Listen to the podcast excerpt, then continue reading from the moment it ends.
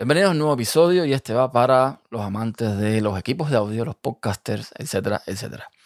Resulta que eh, he visto varios videos por ahí, sobre todo el Tom Book, eh, bien conocido por hacer estos videos sobre la Rodecaster Pro y demás. Y me he dado cuenta de que tanto él como otras personas usan un conector XLR en forma de L. Esto es práctico porque permite, digamos, organizar mucho mejor el cableado del micrófono porque normalmente, por ejemplo, con el PodMic, con el Procaster, eh, con este tipo de micrófono, cuando tú conectas el cable XLR, pues queda una parte que va hacia atrás. Luego, si tienes un brazo, esto sube hacia arriba. En fin, forma todo un, rollo ahí que mm, estéticamente no queda muy bien. Micrófonos como el Short SMSTV tienen esto más resuelto porque la forma que tiene el conector pues permite organizarlo mucho mejor. Pero con el PodMic no podía hacerlo.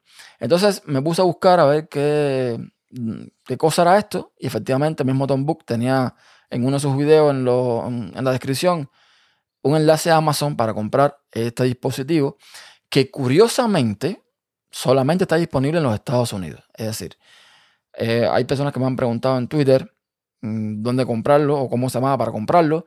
Yo mismo he buscado en Amazon España, he buscado en Toman, que es un sitio web muy popular entre los, los, que compran equipos de audio y demás, y no existe este conector que tengo yo, este adaptador que tengo yo. Lo que hay, que aquí también lo hay, son los de conectores macho o hembra, que mm, por una parte está eh, el conector del tipo que sea, pero sale por un cable. O sea, no es como este. Este tiene un conector macho por un lado y un conector hembra por el otro, con lo cual tú conectas al micrófono y el cable lo conectas al adaptador ese y listo, ya, no tienes que hacer más nada. Entonces es curioso de que esto en otros lugares pues no está disponible. Con lo cual, si alguien tiene la capacidad de crear este tipo de dispositivos, por favor, ahí tienen un negocio explotable, porque además es bastante simple.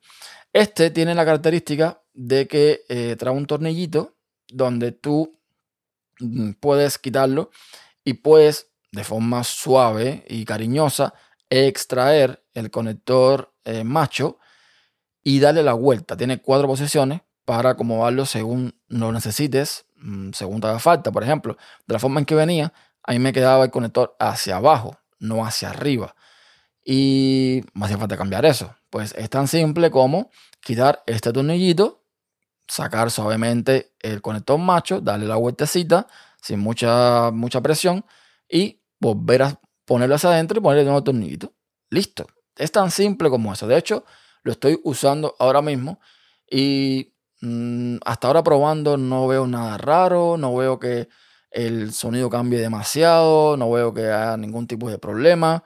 Todo está bastante bien, bastante chulo. Yo tengo un cable con conectores Neutric, que son los mismos que usa Rodecaster Pro.